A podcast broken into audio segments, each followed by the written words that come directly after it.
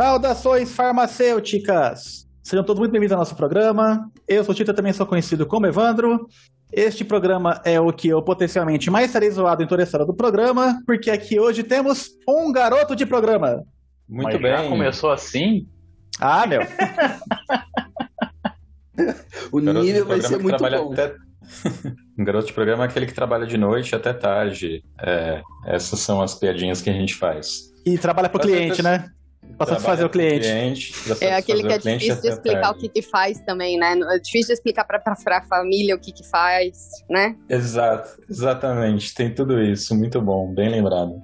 Ah, prazer, pessoal. Obrigado pelo convite. Honrado de fazer parte. Eu acompanhei bastante o Contém Referência, ah, principalmente no começo. Já faz uns quatro, cinco episódios que eu não tenho ouvido, mas falta de tempo. Ah, eu sou diabético tipo 1 e hoje a gente vai falar ah, sobre essa doença e sobre os tratamentos disponíveis para essa doença. E eu não pensei em nenhuma frase de efeito para colocarmos agora no começo. Você pensou, só que a gente não pôde fazer porque a mentira pulou fora. Isso, então se eu explicar vai ficar meio chato, né? Deixa pra lá. Tá bom. Fala galera, aqui é Gustavo Vidal, vou com o João Gordo ou vice-versa. E eu quero dizer que a ressaca dos quase 40 é muito pior dos, da ressaca dos 20. Inclusive, nos 20 não dava nem chance de ter ressaca, né, João? Que você emendava uma bebedeira na outra, na faculdade, pra ser mais claro, né? Com certeza. O, o melhor jeito de acabar com uma ressaca é beber em cima. É, Não continuar tem bebendo saúde, no dia seguinte. Muito Sim. bem. Aí a conta chega quando você faz 40. Mas então, olá, bem-vindos aqui é a Carol que fala, Ana Carolina Roberto.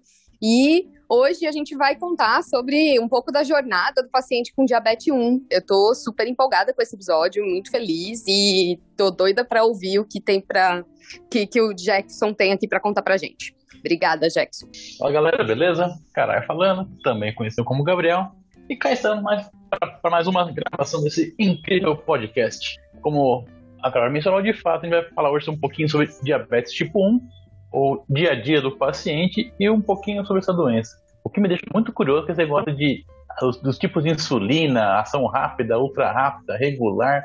A gente só vê isso, a gente vê pouco isso lá na farmácia, então eu quero ouvir do próprio paciente como que é o dia a dia dele realmente, o que pode fazer, o que não pode, como comer, o que não comer e assim vai.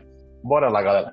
Pensei na frase de efeito que é novembro azul é do diabetes e não é daquele outro negócio que as pessoas que vocês falaram no ano passado. Então, hoje a gente vai se vingar daquele programa da semana do, do ano passado, porque o novembro azul, dia 14 de novembro, é o dia do diabetes, dia mundial do diabetes, é, e isso já é muito antes da gente ter esses problemas de câncer de próstata. Beleza? Não tirando a importância do câncer de próstata, tá bom? Primeira dica para o Gustavo: misocheiro vai bem nessas horas, tá? É, parece que não, mas se você tomar, dá uma aliviada no estômago fenomenal. Eu não entendi. Ah, ah, Tá tá. Agora entendi. né? Agora Ressaca, entendi. é. Agora entendi. É, não, eu, eu já, eu já vou levar Misoshiro na balada. Eu vou deixar num, num, num cantinho e já vou levar. Vai levar a garrafinha Aladim, né? É, Toma voltando para casa já.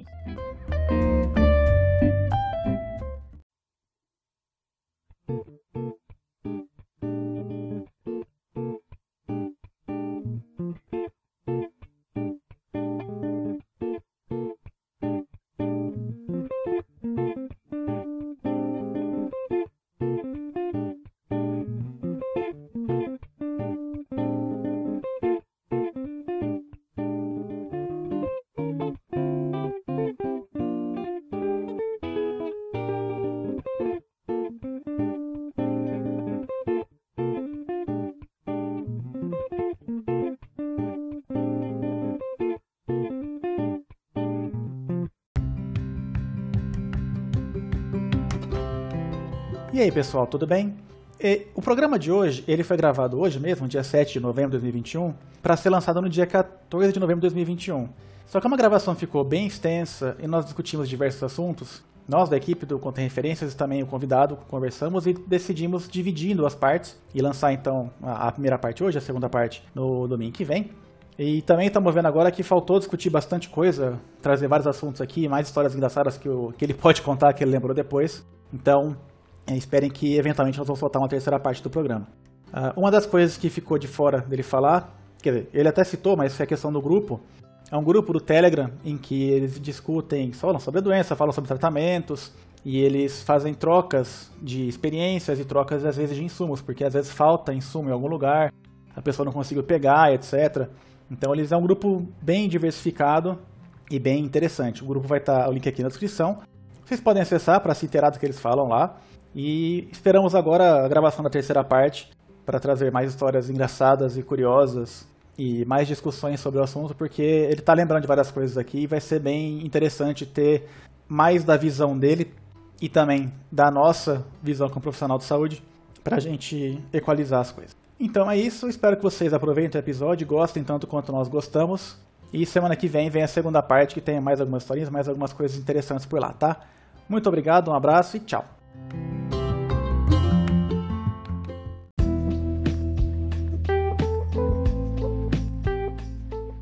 Então, legal.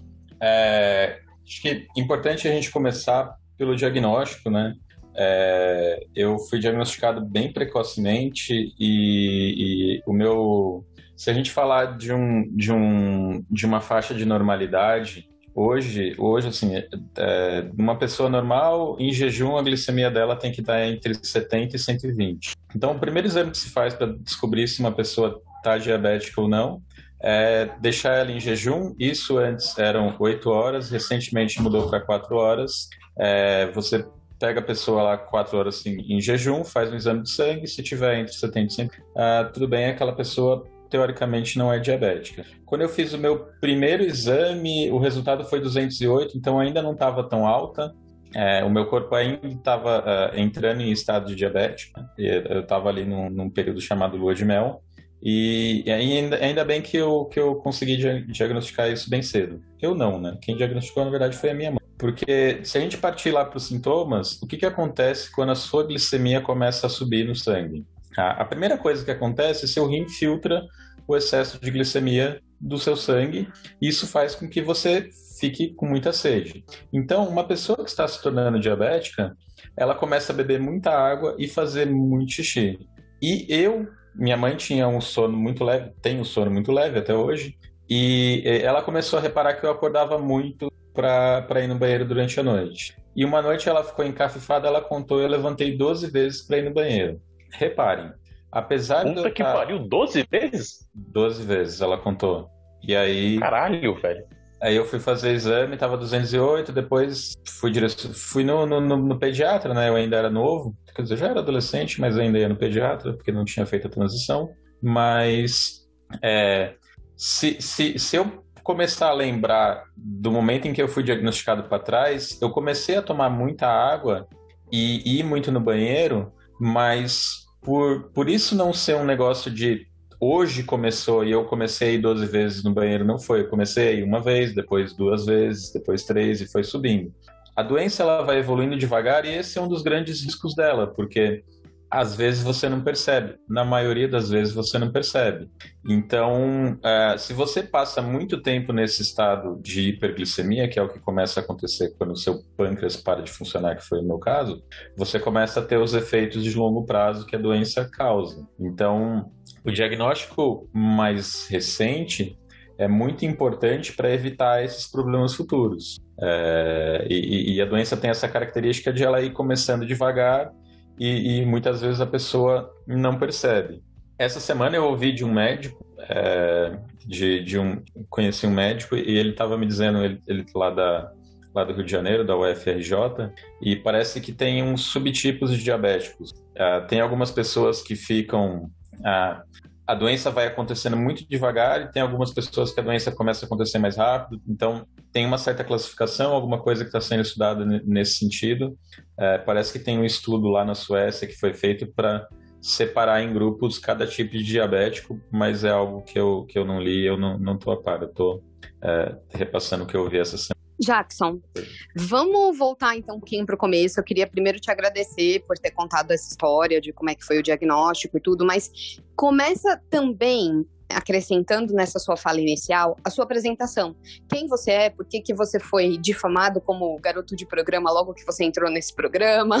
então, explica um pouquinho pra gente quem você é, de onde que você vem e essas coisas. E agora Verdade. aí a gente chega né?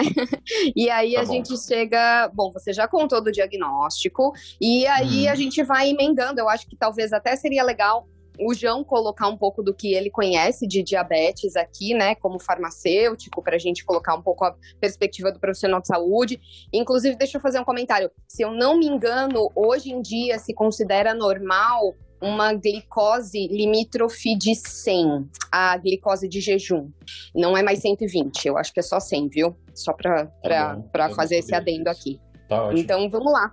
Bom, por que, que eu fui chamado? Eu sou. Hum, meu nome é Jackson, é, voltando. Eu fiz faculdade de tecnologia é, na, na área de hardware, depois eu, eu fiz um mestrado em engenharia elétrica e eu comecei a, a, a ser desenvolvedor de software quando eu fui para o mercado. Então eu fiz mestrado, logo depois do mestrado eu comecei a trabalhar e eu fui trabalhando com desenvolvimento de, de software por um bom tempo. É, depois de um certo tempo na minha carreira, eu, eu fiz um chaveamento e hoje eu trabalho com dados. Então eu passei por um tempo ali é, de, de, sendo cientista de dados, que é uma pessoa que pega dados numa empresa e começa a fazer predição com aqueles dados. Por exemplo, você tem uma indústria, é, nessa indústria tem vários equipamentos, esses, esses equipamentos são vitais, a gente consegue uh, ler os dados da, dessas máquinas e, e prever quando ela vai quebrar.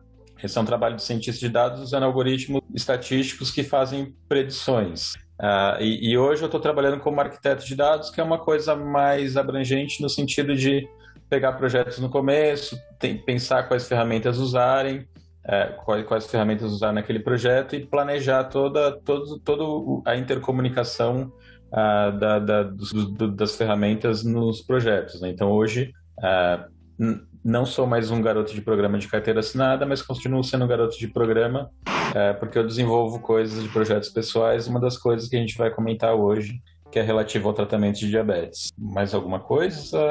É, bom, eu vou falar um pouquinho da, da parte uh, farmacêutica, vamos dizer assim, né, da, da, questão do diabetes, né?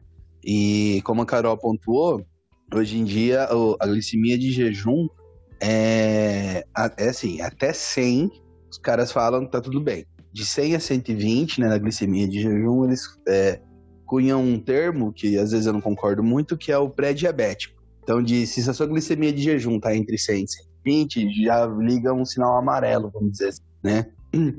E, e aí também, né, para pontuar a diferença entre do, do diabetes tipo 1 para o diabetes tipo 2, né, que o, o, o diabetes tipo 1 é considerado uma doença autoimune, né? Onde o pâncreas ele para de funcionar ou funciona muito pouco, né? Então você tem que vir com aporte de insulina, porque o, o corpo não produz mais e tudo mais. No diabetes tipo 2, você ainda tem uma produção de insulina, né? Uh, o pâncreas ele ainda está lá funcionando, hum, ele pode funcionar menos do que uma pessoa que não tem diabetes, ou a pessoa pode ter uma resistência à insulina. Então você produz uh, o hormônio da, da insulina, mas o, o, os receptores da insulina nas células eles são pouco uh, é, é, fabricados, vamos dizer assim. Eles, estão, eles não estão mais ali na, na, na, membrana das células como estariam em uma pessoa que não tem diabetes. Então, uh, é, bom pontuar nesses dois sentidos, né? E o que fala que a pós-prandial, que é aquela, aquela medição que você faz uh, depois de, sei lá, é, é duas horas após a alimentação, essa pós-prandial ela ainda é considerada 140 o ponto de viragem, né? Então você tem um, um vamos dizer assim, um, um, diagnóstico ou até mesmo um controle, né? Um ideal que você tenta atingir dessa, dessa, dessa medição da, da glicose, né? Uh, ah, para falar se, até mesmo se, se a pessoa está com, com, a diabetes controlada, né? É, eu sou diabético tipo 2 e acho que assim, a, a, a, medida mais alta que eu tive de glicose foi uma vez que eu estava passando muito mal e cheguei a 340, né? Que foi, nunca mais deu isso, né? Eita! Foi quando eu descobri, né? Aí eu entrei com medicação e tudo mais, só que eu não tomo insulina, né? Diferente do Jackson, eu, eu consegui controlar com medicação, né? É, não que insulina não seja medicação via oral, né? É, só que no caso dele, essas medicações não funcionariam, né? Porque o pâncreas dele não produz insulina. Então, aí que tem toda a questão, até mesmo farmacológica, do manejo da insulina, que hoje a gente vai conversar bastante sobre isso, né, Jackson? Isso, exatamente. Só é, é, adorei a explicação. Eu, eu tenho uma explicação que eu faço para criancinhas que é mais ou menos nesse sentido. É como se um tenente de merda ali do seu sistema de defesa resolvesse fazer uma revolução dentro do seu corpo e falava: Olha só, pessoal, essas células betas que produzem insulina são todos petistas, vamos matar elas. E aí o seu sistema de defesa se revolta e começa a, a, a, matar as suas células. Se quiser tirar essa parte, tudo bem. Momento comunista! As más línguas é. dizem que, inclusive, eles botam bomba no quartel, quer dizer, no pâncreas, é isso? É isso, isso. Fisiologia com política, é. meu Jesus do céu, velho. Eu adorei. Mas... Tem que mudar isso daí. Eu tô rindo ridiculamente alto aqui, gente. Tá muito, muito engraçado, ótimo, maravilhoso. Obrigada por isso. É... Nunca mais vou entender diabetes de, do, do mesmo jeito. Então, é, é, engraçado que, o, que o, a, a, doença autoimune, porque o seu corpo começa a atacar ela, né? Eu, particularmente, é uma área que eu nunca pesquisei muito. A minha irmã adora pesquisar e entender. É, por que, que eu nunca fui muito atrás de entender o que, que dispara o diabetes? Porque já disparou, já foi no meu caso, né? Então não tem muito que eu fazer para voltar atrás. Não adianta eu voltar lá e descobrir, ah, foi porque você comeu uma banana e pronto. Não faz sentido. É, tem muitas teorias, é, já, eu já li inclusive uma teoria que era por causa do leite. Teve uma pesquisa que categorizou e descobriu que na Islândia, como ela está fora da Europa, as vacas que tem lá são diferentes e uh, o leite, é, olha a correlação que o cara fez. Lá tinha muito menos diabético que nos outros lugares do mundo. E aí a, a, a pessoa chegou e, e, descobriu, pô, aqui as vacas não, não tem trans, transposição de vacas, né, não tem aquele mix de vacas que tem na Europa. A culpa é da vaca, não sei, holandesa. Como essa vaca foi espalhada pelo mundo inteiro, tirando a Islândia, a correlação que ele fez era que a culpa era do leite, mas depois provou que não era bem assim. Correlation is not causation, como diz o Mentira quase toda semana pra gente, né? Pois é. A correlação não é causalidade. Só, só fazer um, um pequeno adendo rapidinho. É, só deixar lembrar a galera que o pâncreas tem duas funções. Tem a função endócrina, que é essa parte da insulina, e a, e a função exócrina, a parte de digestão. Quando a gente fala que o pâncreas parou de funcionar, parou de funcionar só a parte endócrina, que é a parte que produz insulina. A parte que faz a parte de, na parte de digestão, produção de algumas enzimas, continua ok, galera. É que se isso aí parar também, você tá bem no vinagre, né? É. E eu também tenho um outro adendo para fazer. E a gente, a gente vai ter momentos em que a gente vai trazer um expert de diabetes. Ninguém aqui que está falando é expert de diabetes. Eu acho melhor deixar claro é, pra, pra, de, de, de cara, né? Caso, inclusive, a gente cometa alguma imprecisão aqui durante o episódio, por favor, corrijam a gente nas redes sociais. A gente até gosta de saber que tem alguma errata é, para ser incluída. É, o Jackson ele está falando da perspectiva dele como paciente, é claro que, né, por conviver com essa doença durante toda a vida dele, ele ele estudou, ele entendeu, ele sabe, ele, ele, ele aprendeu sobre o que, que é a doença, afinal de contas ele tem que conviver com ela.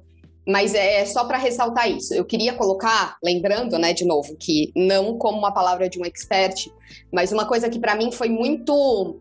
Sabe quando a cabeça explode? Você faz assim, uou, não acredito. Eu, eu vi uma apresentação recente no trabalho em que eles estão começando a olhar para doenças autoimunes, tipo diabetes 1, tipo alergias, tipo é, outras doenças, por exemplo, esclerose múltipla também é uma doença de, de origem autoimune, porque ela, basicamente, o seu corpo começa a atacar a, a bainha de mielina da, da, da, das células nervosas, se eu não me engano é isso, e, e eles estão começando, a medicina está começando a dar para essas doenças todas, que aparentemente não estão correlacionadas, é, um, uma origem comum, ou então um, não um estímulo comum, tipo isso que o Jackson falou, ah, o leite, mas sim um entendimento comum de que elas estão todas embaixo do mesmo guarda-chuva. Então você junta Parkinson com diabetes, com alergia, com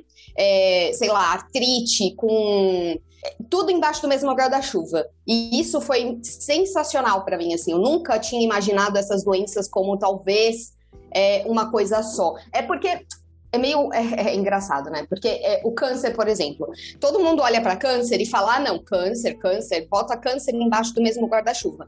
Mas dentro de câncer, da, da, da definição câncer, existe uma é, multiplicidade de doenças que são que é absurdo, assim, né? Um câncer de mama, ele é muito diferente de um câncer hematológico, por exemplo, né?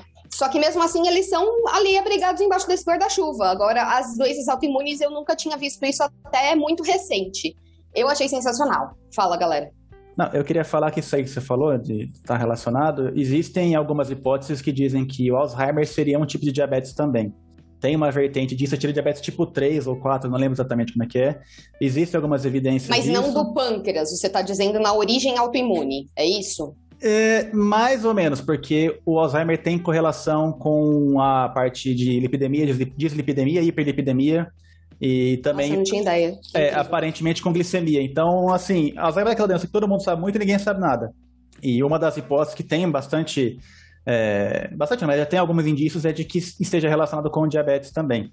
Então, é, eu acho que essa hipótese tem, uh, tem lá o seu fundo de verdade, então eu acho que não é só um ponto, mas ela tem muito mais relação e pode ser que no futuro a gente tenha algumas surpresas quanto a isso. É, eu queria só comentar, né, até que, que a Carol falou aí, se você for pensar, uma doença autoimune, ela é um problema do sistema imune, né?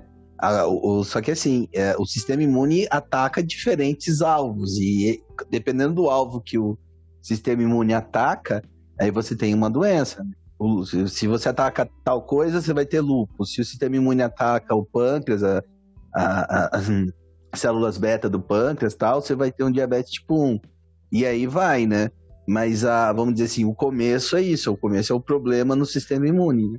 Então, achei interessante a fala da, da Carol nesse sentido. É, é esse olhar, né? Eu não sei ainda o quanto a gente conhece, e quando eu digo a gente, eu digo medicina, o quanto a medicina já conhece sobre é, as origens né, dessas doenças. Ou então, porque é, é como você disse, João, ah, o corpo começa a atacar X, né? Se for a sua articulação vai ter artrite, se for o seu cérebro vai ter aí, sei lá, um Parkinson, de repente pode ter uma, um Alzheimer, se for o seu pâncreas vai ter uma diabetes, mas o que? A pergunta do milhão é, o que faz o corpo atacar X? E por que atacou X e não Y, né? Será que se o corpo atacou X, tipo pâncreas, ele também tem um potencial aumentado de atacar o cérebro, por exemplo? Então, acho que são todas perguntas que hoje está sendo estudado isso. Eu achei, enfim, mind-blowing, né? É sensacional. Vamos lá, gente. É, é, tem, que, tem a ver com aquela parte da nossa aula de imunologia, a parte da maturação linfócita, né? Seleção positiva e seleção negativa. Tem uma parte da maturação que ele é que o linfócito jovem, ele é treinado para não reconhecer os próprios antígenos do nosso corpo, para não reconhecer o pâncreas como invasor. Daí você falha nessa parte, vai dar ruim, que ele vai reconhecer o pâncreas, uma articulação, tal, tal, como algo exógeno, e aí daí essas a parte autoimune aí. Um complementinho, essa semana eu estava consulta com o médico ele explicando que ah, as gônadas masculinas elas têm uma meio que uma proteção semelhante à barreira hematoencefálica para evitar ou diminuir a ação das células de defesa do organismo para elas agirem nas gônadas para reconhecerem que ali tem um DNA estranho, para não atacarem as células. Por isso, quando sofre acidente de moto e tem estouramento de testículo, ou então tem torção testicular e tal, pode ser que a pessoa fique estéreo ou faça uma cirurgia para remover para não gerar resposta imune. Achei bem interessante isso. Olha só. Também não sabia. Olha, eu, eu, tô, eu, peguei uma colinha aqui, gente. O que, que entra hoje em dia que a ciência entende embaixo desse guarda-chuva de doenças autoimunes? Então, se é no cérebro, pode ser uma esclerose múltipla, pode ser uma encefalite autoimune, pode ser uma epilepsia com relação com origem autoimune, pode ser ataxia cerebelar, não sei o que, que é, e autismo. Aí, se for no sangue, pode ser lupus, é, eritro, eritema, lúpus eritem, eritematoso, é, anemia hemolítica ou síndrome do antifosfolipídio. Se for no sistema trato gastrointestinal, doença celíaca, Crohn e colite ulcerativa. Se for nos nervos ou no sistema nervoso, neuropatia periférica, esclerose múltipla, esclerose múltipla não é de sistema nervoso central, é, é sistema nervoso mesmo, periférico. E síndrome de Guillain-Barré, porque essa também pode ser ativada por várias infecções, né?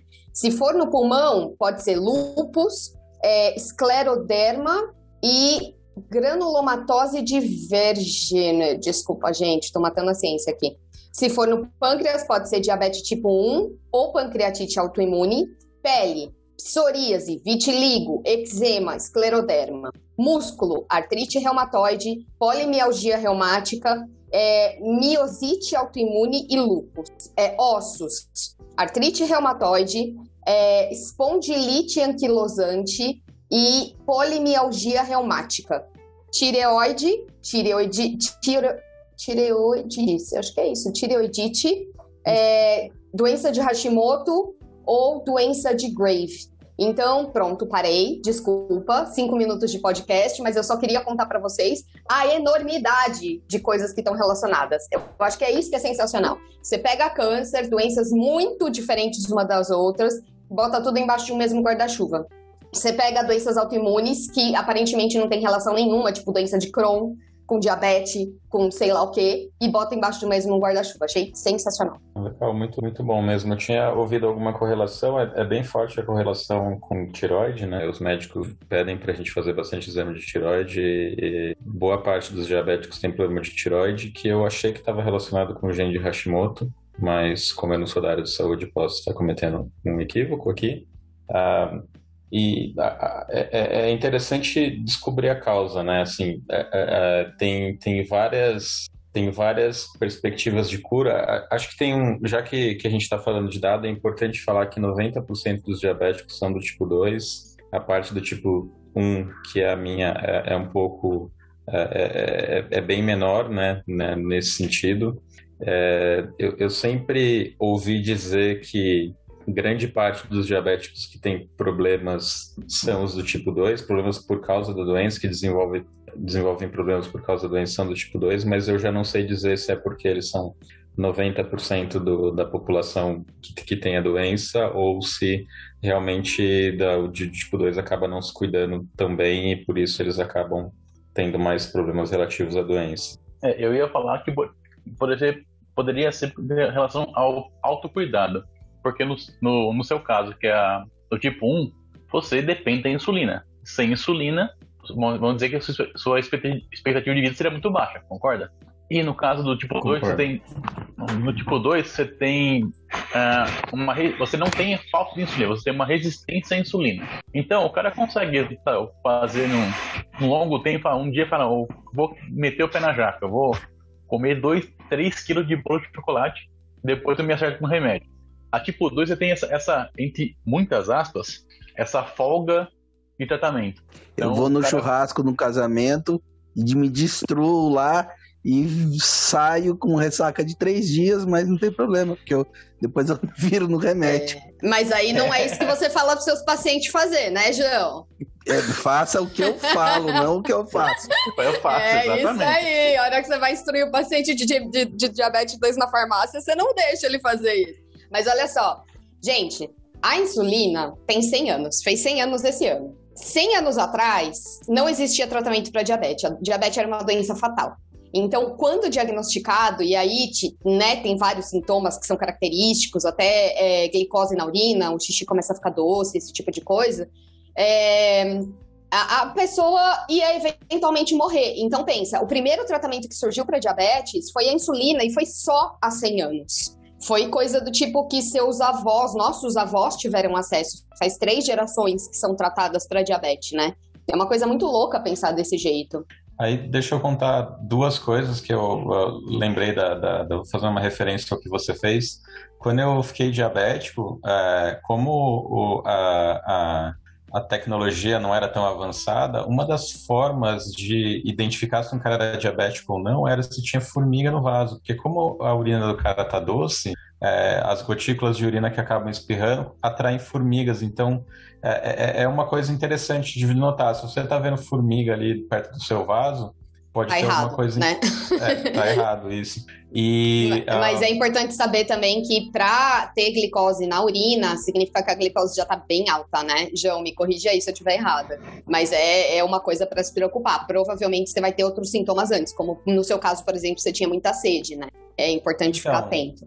É, quando, eu- quando, quando, quando eu tô, tô com sede é porque já tá, a, a- a glicemia já tá alta e, assim, hoje eu percebo que a partir dos 140 eu já começo a tomar mais água, eu já começo a ficar com mais sede, né? Então, é, talvez ne- nem tanto a, a glicemia, pode ser que ela não esteja tão alta. Tem até um, um- um fator, uma coisa, eu, eu tenho uma mega curiosidade é, de ver dados de sensor de glicemia em pessoas que são normais. Eu já vi pessoas me dizendo que chegou a 180, eu já vi pessoas me dizendo que chegou a 160 depois de comer um doce, alguma coisa muito doce. Então pode ser que mesmo vocês, pessoas normais, é, se comer uma carga de açúcar muito, muito alta, vocês podem ter uma elevação momentânea de glicemia e, e- chegar num pico ali de, de 160, 180. Mas é, é uma coisa que não perdura, né? O seu pâncreas vai agir rápido, vai fazer insulina e, e ela vai voltar ao normal rápido. Exatamente. Vocês já ouviram falar daquelas dietas com alimentos que dão pico de glicemia, que eles falam que é bom evitar, porque pode dar diabetes no futuro, diabetes 2 no caso, né? É, é exatamente por isso. Eu tô falando de, de açúcar refinado, farinhas brancas, é, esse tipo de, de alimento, eles falam que dá um pico hiperglicêmico, que é muito alto. E, e aí é, é isso que, assim, eu não sei se é verdade, nunca li artigo sobre isso, mas é, é isso que diz que ah, é bom evitar esse tipo de alimento para não ter risco maior aumentado de diabetes no futuro, né? É, assim, não é nem questão de risco de diabetes, né? Mas assim, o, o que o Jackson falou, que é, é o normal do nosso corpo. Você comeu uma carga de glicemia alta, né? É, sua glicemia sanguínea vai lá em cima, né? E aí o corpo age para, vamos dizer assim, entre aspas, digerir essa glicose que está no sangue, né?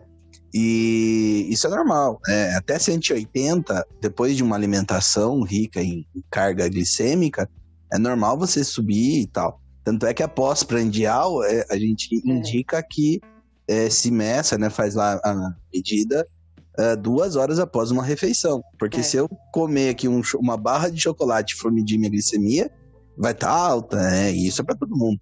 Uhum. É normal. Isso é fisiológico, Hum, né? isso é Acho que é importante fisiológico. explicar. Exato. Isso. Tem Posso- exames posso- de curva de glicêmica, por exemplo, que a pessoa come, vão- Isso. toma glicose, toma diferentes quantidades de glicose e eles vão acompanhando quanto tempo leva para baixar a glicose com a Isso. produção de insulina. Tudo isso é fisiológico, exatamente, Jackson. Posso fazer um comentário pontual? Claro. Com certeza.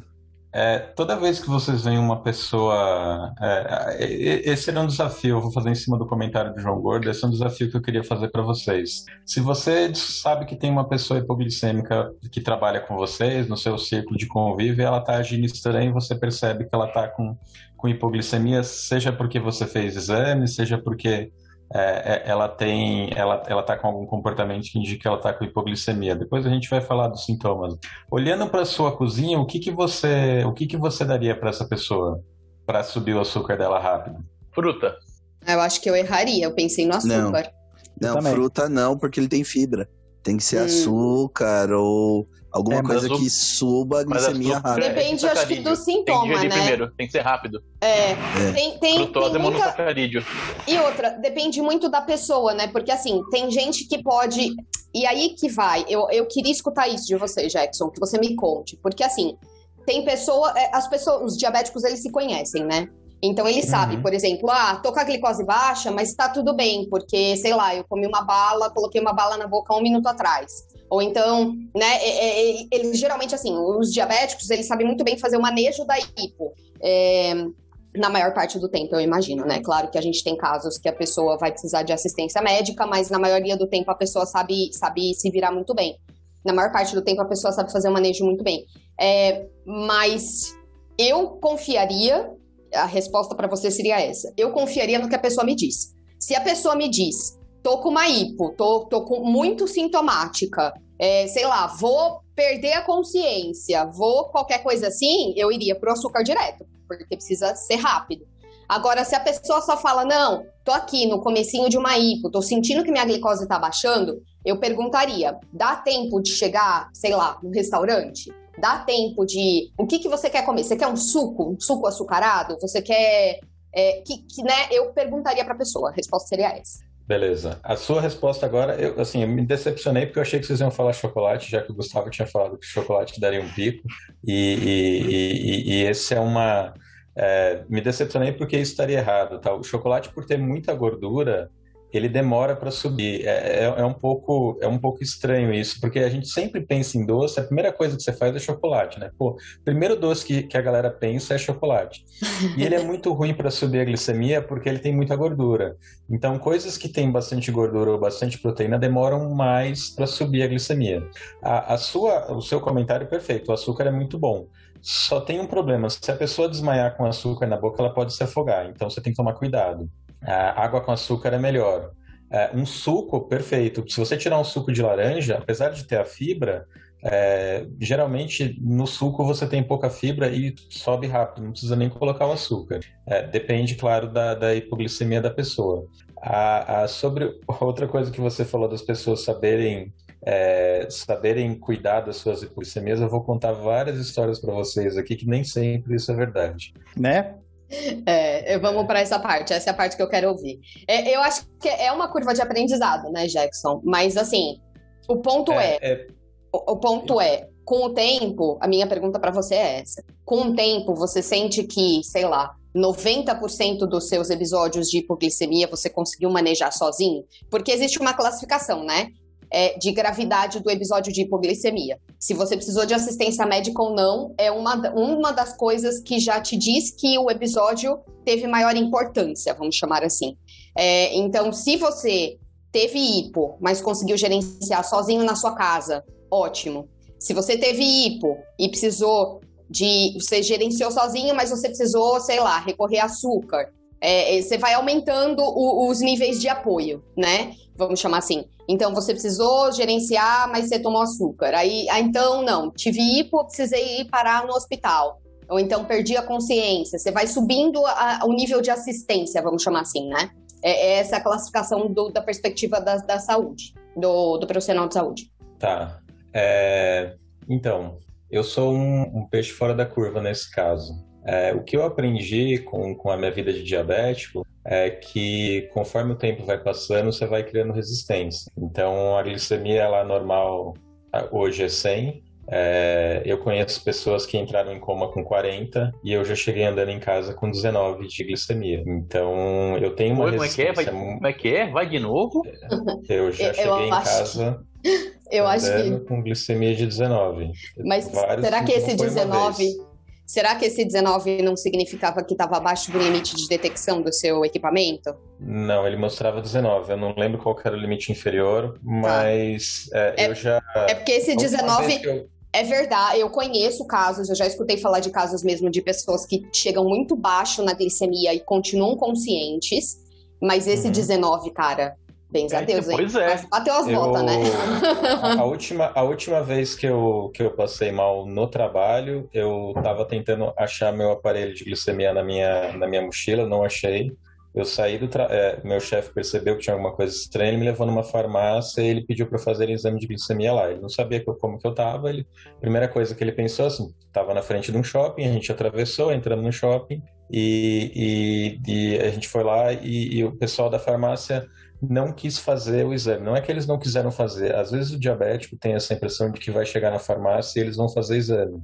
Mas a, acho que muito mais de vocês do que de mim, acho que isso não pode, não pode ser feito, né? Vocês têm muito mais gabarito para falar desse, desse, desse tipo de episódio do que eu. Ah, então, o que, a, o que a pessoa indicou para ele falou: leva no hospital, que ele é, realmente não tá bom. Eu estava em pé, eu conversei ali com a pessoa. Ele me levou no hospital. Aí no hospital fizeram o exame e estava 21. Eu cheguei no hospital andando, eu falei para para a moça lá da recepção que eu estava aqui por glicemia, eles já me atenderam rapidinho. Então, a, a, acho que o exame do hospital talvez seja melhor do que o meu exame Sim. de casa. Eu cheguei lá andando com 21, Bens a Deus. Bem hein? próximo. É. Caramba. É, Então, assim, só É pra... ca- capaz que o do- da farmácia não ia dar, ia dar, a- ia estar abaixo do limite de detenção, ia dar, ia dar nem resultado, provavelmente. É, eu não sei como que é o limite de detecção hoje em dia dos equipamentos, porque eles av- avançaram muito, né? E eu não sei o quanto esses equipamentos caseiros, assim, os que você usa no dia a dia, é, qual o limite de detecção, mas, meu, 21 é, é um absurdo, desculpa, mas é um absurdo, Jackson. É, Não, mas não, eu- eu aí eu acho que a questão é mais do manejo, né? Aham. Porque, por exemplo, se, se o Jackson fosse medir nessa drogaria e desse 21, o que, que eles iam fazer? Né? Agora, no hospital, não. O hospital ele tá mais seguro. Foi o que eu né? imaginei. Um- Uhum. né? Uma coisa você. é, vamos supor, né, tem lá um idoso que tem diabetes tipo 2 e você, uma vez por, sei lá, por semana, você vai lá para é uma coisa de manejo, não uma coisa de, de ah, rotina. Rotina. né? é. Rotina. Mas a Aí- farmácia ela não pode acolher um paciente que está passando mal, que precisa de atenção médica, né? Isso, Porque ela não é- tem o equipamento Exato. necessário. Imagina não, não se é um ele local falasse. de emergência. Não é, É, um Exatamente. emergência. Isso, isso é uma emergência diabética. Não tem como a Isso. farmácia Imagina se ele falasse, não, senta aí, vamos fazer o exame em você. E nesse meio tempo você desmaia. Nesses cinco minutos de diferença você desmaia e entra em Sim. coma, sei lá, né? Você já tá com a, a glicose super baixa. Sim. Então, é, é- essa também essa é a questão, né? Uma coisa é você Uhum. fazer o manejo da rotina. Outra coisa é você fazer o manejo de uma emergência. Aí não é outra, o local. rotina no, no paciente assintomático, né? Não é o paciente que Sim. chega com uma queixa. Se você chega com Sim. uma queixa, você precisa procurar atenção médica. Isso. Eu achei que não podia fazer, sinceramente, porque às vezes eu vejo o pessoal reclamando e, e, e, sinceramente era, um- era um shopping de uma região de escritórios ali, bem, bem com, com, com nível elevado. Eu, eu achei que como a mulher não, não, não quis fazer, não sei se ela não quis fazer, ela não tinha equipamento para fazer. Ah, eu achei que era uma limitação, como, como acho que em algum tempo proibiram de medir pressão, alguma coisa nessa linha.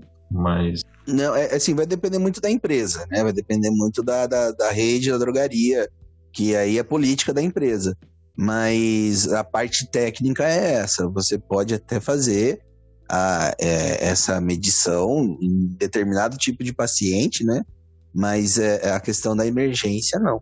Mas tem muitas empresas, muitas drogarias que não fazem mesmo na, na, ali na, na loja, porque é a política da empresa, entendeu?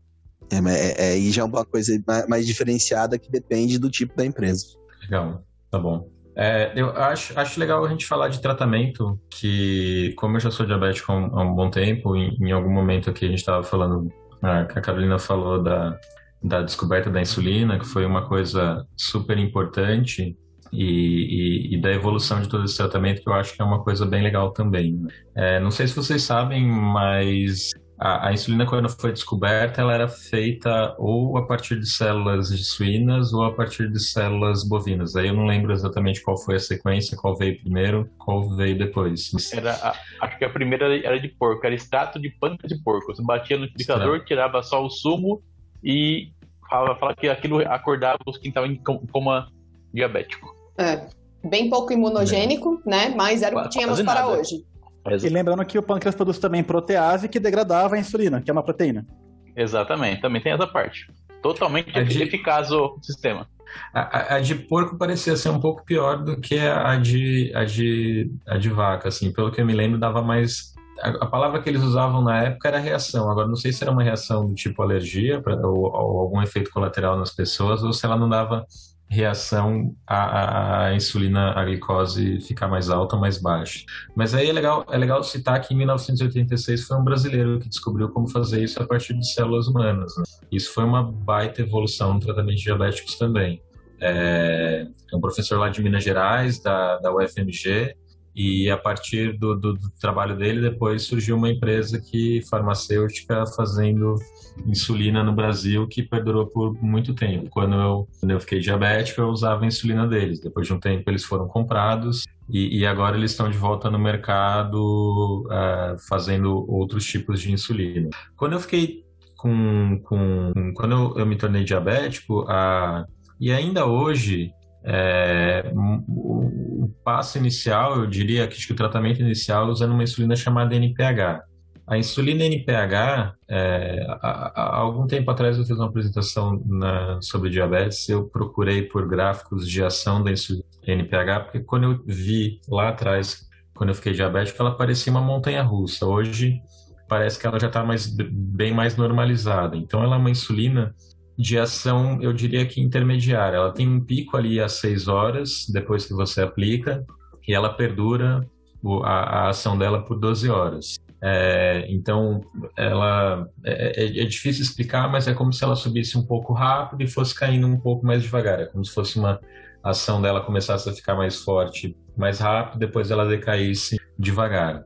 É, é, é, essa era a mesma insulina que veio lá do, do, do, que, que era feito a partir do processo que vocês falaram do pâncreas, do boi e, e, e do porco. E é, é, a primeira insulina que, que eu tomava. Tomava duas vezes por dia. Então, todo dia eu tomava duas injeções, uma de manhã, 12 horas depois, à noite, tomava de novo.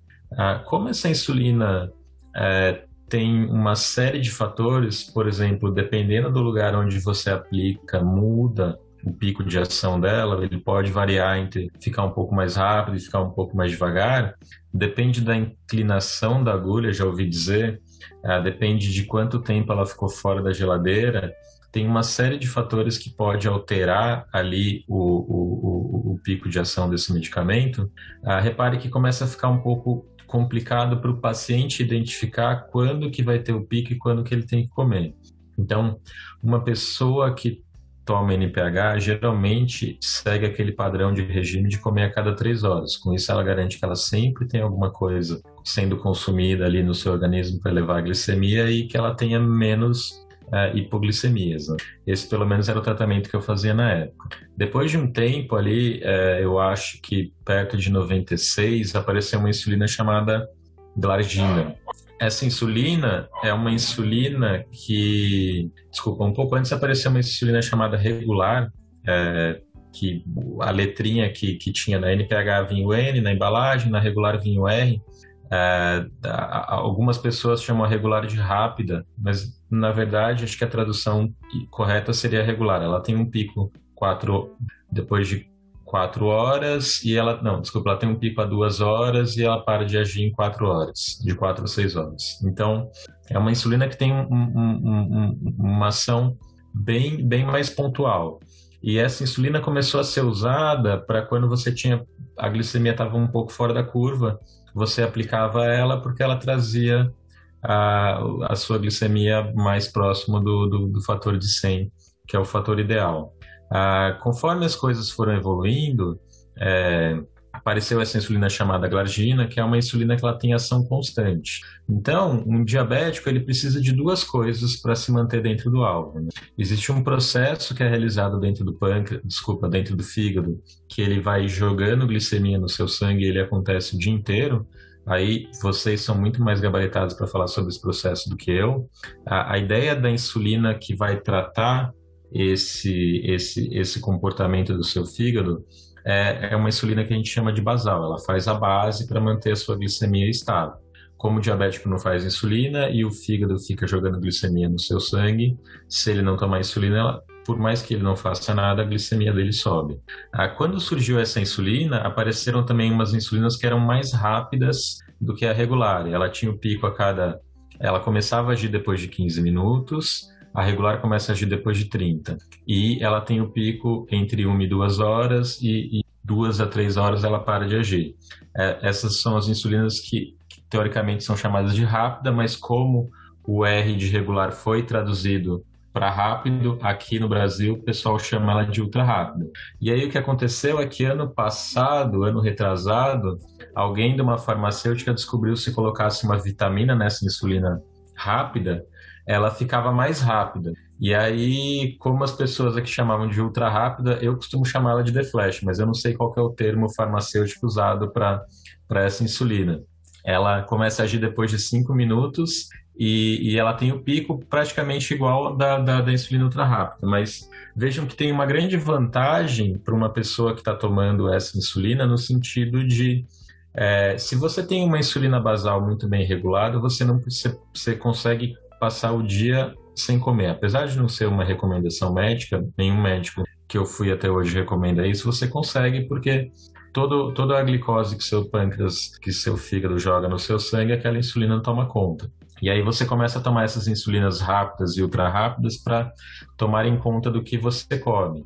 E aí o tratamento passou a ser de uma vez ou duas vezes por dia dessa insulina basal, porque ela teoricamente dura 24 horas, mas em algumas pessoas ela dura 20, então algumas pessoas resolvem, é, alguns médicos preferem dividir o tratamento dela para ir tomar essa insulina ultra rápida a cada refeição. Então, aquele meu tratamento lá que era duas aplicações de insulina por dia passou a ser é, uma vez da basal e pelo menos três vezes da, da ultra rápida, da rápida, seja lá como vocês queiram chamar.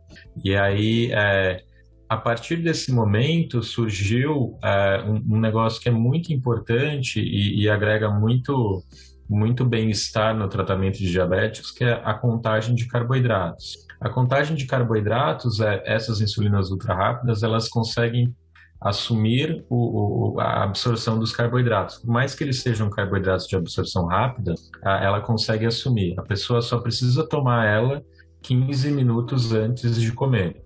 É, e, e, a partir de 15 minutos ela começa a fazer o efeito, você vai lá com o seu carboidrato, podendo esse carboidrato inclusive ser um doce, tá? Você pode comer doce, eu como doce normalmente porque eu consigo controlar os carboidratos que eu ingiro e eu consigo usar essa insulina para para manter a minha glicemia no, no, de maneira estável. E aí você, é, é, hoje a gente consegue consegue fazer isso de uma maneira bem, bem regulada. Eu passei muito tempo relevando e, e, não acreditando que isso era possível, até eu começar a testar e ver que realmente era. Aí acho que a grande vantagem aí da, da, da insulina que é ultra, ultra rápida, que age em 5 minutos, é que o carboidrato demora 5 minutos para ser absorvido. Então você consegue é, injetar ela no momento em que você vai comer e comer. Isso parece que não faz muito sentido, mas se a gente começar a pensar de uma maneira abrangente, se você tem uma criança, e hoje é muito comum, eu conheço crianças que foram diagnosticadas com 60 dias de idade, ah, tem uma fase ali da criança que ela começa a comer e às vezes você faz um negócio para ela comer, você, você fez insulina 15 minutos antes aplicou. Aí seu filho tem que comer, ele chega e fala, pô, é, hoje é purê de batata, eu não vou comer e começa a chorar. Meu amigo, ou você pega o purê de batata e soca embaixo, goela abaixo do seu filho, da sua filha, ou você pode ter um problema de hipoglicemia muito grande. Então, para esse tipo de caso, essa insulina nova é muito legal, porque por mais que a, que, a, que, que, a mãe faça a insulina um pouquinho depois do que o filho comeu, ela age e, e, lida muito bem com aquela situação. Então, vejam que 10 minutinhos ali de ganho no tempo de ação da insulina já dá um, uma qualidade de vida fantástica é, para a pessoa. Pensem quando você vai comer em algum lugar fora ou quando você vai almoçar na casa. Imagina que a gente estivesse fazendo isso aqui na casa do caralho e o caralho fez alguma coisa para a gente comer.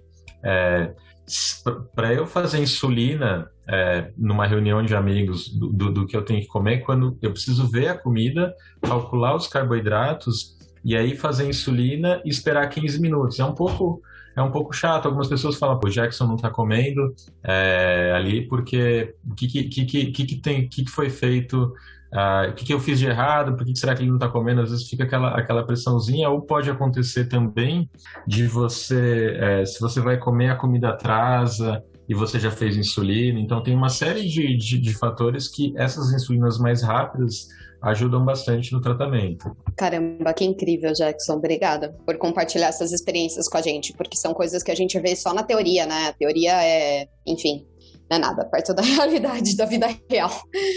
A, a minha pergunta é, é, é um pouco. Né, né, é uma relação à sua, à sua rotina. Por quê? Você exemplificou aí na sua fala que você tem é disponível no mercado vários tipos de, de insulina. Tem a, a rápida, a ultra rápida, a regular, a basal, tal, tal. Beleza, ok, legal, tecnologia evolui para isso. Porém, essas insulinas, você tem que acondicionar ela e normalmente ela tem que ficar em geladeira entre 2 e 8 graus. Mas, beleza, você toma a, uma, uma regular de manhã, ou aquela uma dose só de manhã, aplica em casa e vai trabalhar. Por exemplo, se eu for fazer home office, só, são só vamos falar, supositórios aqui. Com relação daí a, a de ação rápida ou ultra rápida que você, que você utiliza, tem que levar uma, uma mochilinha, um gelinho, numa térmica? Como que funciona essa parte aí no seu dia a dia para poder utilizar de maneira correta e acondicionar de maneira correta essas insulinas? Legal. É, essa é uma, uma pergunta muito boa, caralho. Vamos lá.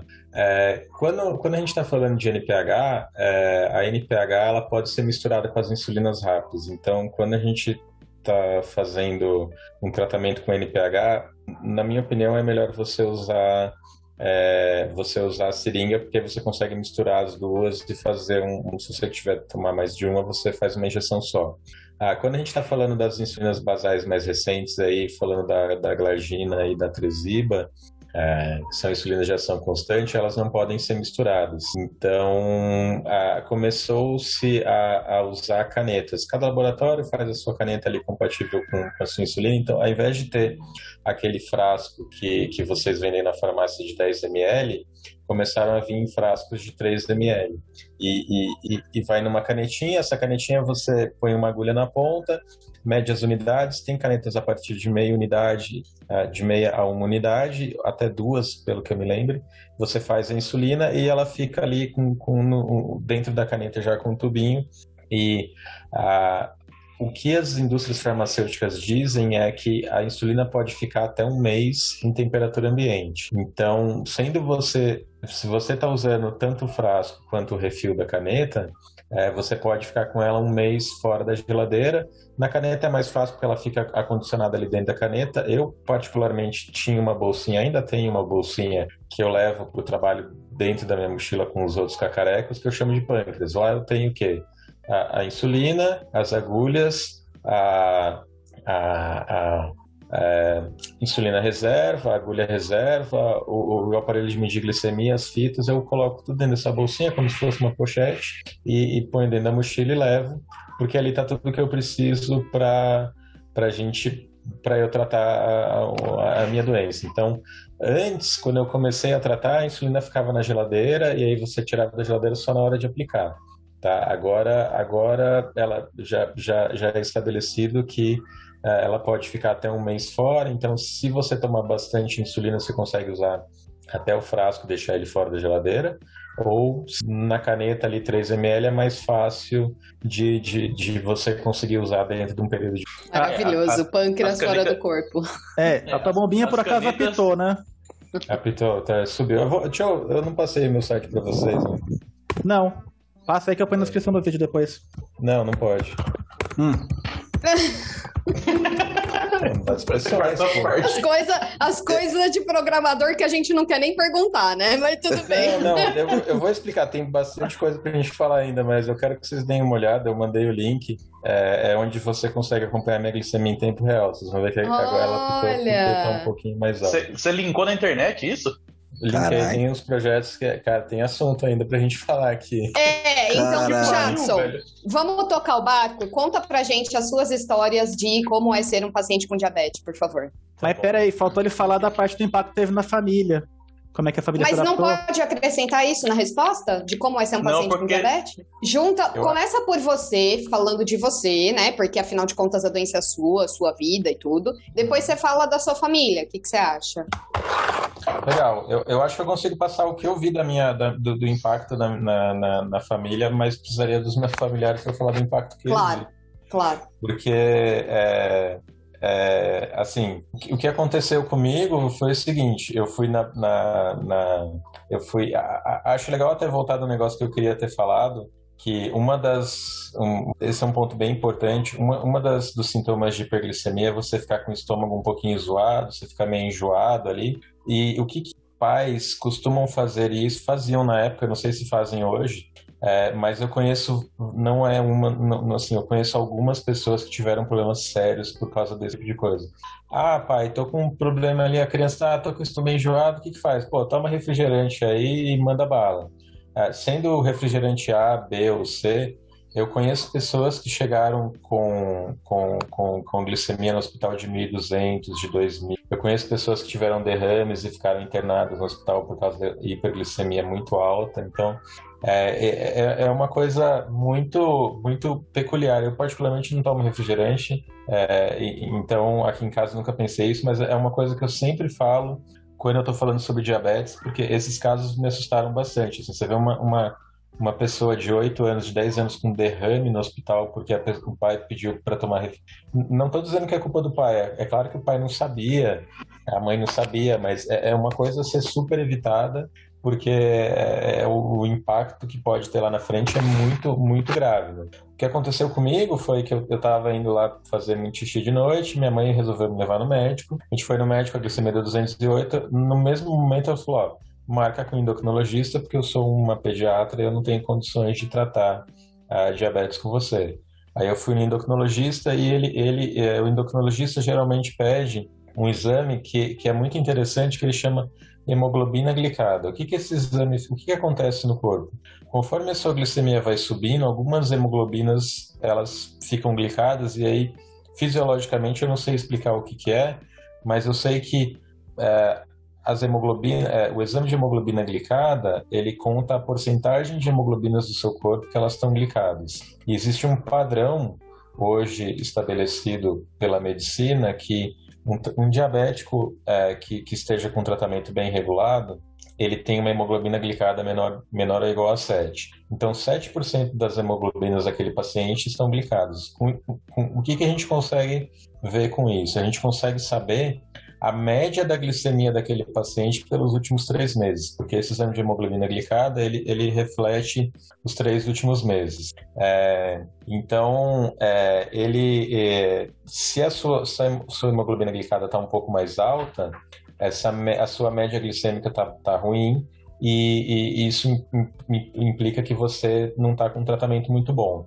Aí, se a gente passar é, para uma pessoa normal, ela tem ali entre 4,5 e 5,4. Uma pessoa que está entre 5,4 e 6 é considerada aquilo que foi falado no começo como uma pessoa pré-diabética. É. Fala, caralho, desculpa. Não, eu quero falar que esse, da, esse exame da imunoglicada é só o famoso dedo duro para quem é, no caso de diabéticos do tipo 2, que não levam, não fazem o tratamento, o tratamento correto. Por quê? Ele sabe que daqui um mês, umas três semanas, ele tem uma consulta com o endócrino. Então, o que ele faz? Ele passa seis meses escambando na dieta, tomando os remédios mal e porcamente, três semanas antes, nem isso, uma, duas semanas antes do, da volta pro, da consulta com o endócrino, ele taca o pau e faz toda a dieta mal menos bonitinha, toma remédio, tal, tal, tal. Por quê? Quando vai medir a glicemia, a gente chama de glicemia capilar, que você tira a amostra de sangue da ponta do dedo, ou, né, ou a, a do glicemia uh, venosa mesmo, pelo, pelo, pelo faz no laboratório. Plasma, é. Plasma, falhou aqui. É, esse exame vai estar baixo, vai estar baixo, teoricamente abaixo de 100. O médico olha, nossa, que, que paciente exemplar, né? É, porque a glicemia tá. de jejum ela é uma foto. Acho que é interessante Exatamente. explicar dessa forma. Enquanto que a glicada, ela é o filme. Ela é o filme é. que conta para o médico tudo que você tem feito nos últimos X tempos da sua vida. Eu, três eu, meses. É, três, três, três meses, meses, né? Tá. É, porque a, a, a hemácia tem um tempo de vida de 20 dias. Claro, é verdade. É o tempo de vida da hemácia. Uhum. E assim, normalmente, glicose não reage com hemoglobina. Normalmente. Em situações em baixa concentração de glicose, a, a, a hemoglobina não, não reage com uma glicose. No caso de uma pessoa diabética descontrolada, a glicemia está lá em cima, você tem muito mais chance de moléculas de glicose ficar colidindo com a hemoglobina e, invariavelmente, uma dessas colisões, que a gente chama de parte de reação química, são colisões, chega a ligar, a glicar, né? Uma, uma, é glicar, uma, glicação. Glicar, uhum. É, a glicose na hemoglobina, isso, na hemoglobina. Ou seja, se o resultado da hemoglobina glicada está muito alto, quer dizer que tem muito mais glicose na corrente sanguínea do que deveria ter. E por, se você ainda consegue ver essa glicose, essa hemácia com a hemoglobina glicada, é que de fato, como o cara falou, é um filminho mais é, do passado, dos três meses, você consegue ver que de fato ele está tá descambando o tratamento, não está nem fazendo dieta, nem utilizando a medicação correta. Isso no caso do, do diabetes tipo 2. Na tipo 1 não tem muito, é insulina. É. É, é, é interessante colocar, explicar um pouquinho mais isso daí, porque é, é, a diabetes glicada, ela só é um indício de a diabetes glicada, nossa, que louca. A, glica, a, a hemoglobina glicada, ela só é um indício de como o paciente diabético está controlado ou não, porque na verdade todos os tecidos do corpo se glicam, tá? A glicose no sangue em alta concentração, que no, no, é a diabetes, né? A diabetes é a incapacidade do nosso pâncreas de baixar a glicose que está circulando no sangue. É, todos os tecidos do corpo eles vão se glicar, todos, absolutamente todos. E quando você mede no sangue qual é o nível que a sua hemoglobina está glicada, ou seja, quantas hemácias estão glicadas, é, você consegue ter um parâmetro para o quanto o diabético está no próprio corpo com os tecidos glicados. Qual é o, o, problema de ter tecidos glicados? Ou seja, da glicose entrar lá no tecido da pessoa. O problema é que existe uma perda de função. Sempre que você glica o tecido, seja lá qual ele for, ele vai perder função com o tempo. Então, se isso acontecer no olho, você vai ter perda de visão, glaucoma, catarata. Não é catarata, não lembro quais são os. Acho que é glaucoma, se eu não me engano, né? Gel, me ajuda aí se eu estiver falando errado. Mas glaucoma. diabética. Oi? É... Retinopatia diabética. diabética. É isso, que glaucoma nada. É retinopatia diabética. É, se você glica as suas artérias, as suas artérias, as suas veias, as suas artérias do sistema circulatório, é, as paredes né, dos vasos sanguíneos, eles perdem elasticidade e com o tempo você pode ter uma arteriosclerose, você pode ter outras é, doenças, você pode ter a doença arterial periférica, porque vasos sanguíneos supostamente, fisiologicamente, são elásticos. Então, quando você perde elasticidade, você tem um problema. que mais? Se você clicar, é, que mais? Ah, Neuropatia. Nervo. Neuropatia, Neuropatia periférica, Neuropatia. exatamente. Os nervos. Nefropatia. Nefropatia, exato. Se você glica os nervos, os nervos vão perdendo a sensibilidade. Aí o paciente fica com neuropatia periférica, que a gente chama. Depois vem o pé diabético, que é aquele pé que perdeu a sensibilidade e começa a ter feridas uma atrás da outra. Quando você glica a pele, você começa a ter escara, você pode ter ferida, a ferida não cicatriza direito, é uma loucura isso, né? Nefropatia periférica, ou seja, o rim glicado começa a perder função. Então, isso é resultado de 10, 20, 30 anos com diabetes mal controlada. Acho que, na verdade, para ser mais precisa, a partir de 10 anos de mau controle de diabetes, você já começa a ver esse tipo de, de, de resultado, né? Mas, de novo, a gente está falando aqui da diabetes 2. É, e do, a gente começou a falar tudo isso por causa do exame. Jackson, das duas, né? Eu é. acho que vale para as duas esse. E, e ah, é? engraçado é? que eu. É, eu, eu, eu, sempre achei que, assim, o meu, a primeira vez que eu fui para o hospital com hipoglicemia, é, esse é um negócio legal de falar, assim, todo mundo que enche a cara já tomou glicose alguma vez na veia, é porque, porque você fica com hipoglicemia e entra em coma e basicamente é a mesma coisa. Os sintomas, alguns são, são até parecidos com os da hipoglicemia, é, mas, assim, é, é, é, eu acho que quando você tá bêbado, e aí eu não sei porque eu sempre fui diabético, então, é, por mais que eu já tenha ido no hospital várias vezes, a, a, a questão da bebida não é uma delas. É, você, assim, nossa, para diabético, a hora que o cara aplica, rapidão, você volta, assim, é tipo um, é um, é um volta muito rápido. Aquela vez que o médico falou para mim, ah, eu lembro do médico chegando, sua glicemia tava 21, tava muito boa, assim, eu já levantei, o cara, quando o cara aplicou a glicemia, eu falei, não, tá tudo de boa, tá tudo tranquilo, pode ficar calmo, sou diabético, comecei a falar com um cara normal, porque você volta muito rápido. Essa primeira vez, eu lembro, de, eu xinguei o médico enquanto ele estava me aplicando, a, a, a, glicemia, porque ele me deu três ampolas, e, e, aí, apesar do cara ter falado que eu era diabético, que eu não tinha bebido, eu, eu acho que ele exagerou um pouco. Eu lembro de eu ter falado um, ai, Gabriel. Aí o cara falou assim: não dói não. Eu falei assim, não dói não, porque não é você, né, seu filho da fruta. E, e porque e a, a, injeção de, de, de, glicose na veia dói pra caramba. A maioria das pessoas não sentem, provavelmente porque elas estão bêbadas. Mas naquela vez, especificamente, meu braço ficou inchado, porque aparentemente tem alguma reação ali com, com a veia e entupiu alguma coisa, meu braço ficou inchado um tempão. E eu, quando eu falei para o médico que eu tinha tomado glicemia, ele falou que era por causa disso. E eu achava que todas essas reações periféricas e no rim era por entupir nos vasinhos pequenos, a glicemia estava mais alta e, e com, com, no longo prazo você acabava perdendo a sensibilidade, perdendo o olho, enfim. Então é isso, pessoal. A parte 2 semana que vem aqui nesse mesmo feed, tá bom? Muito obrigado, um abraço.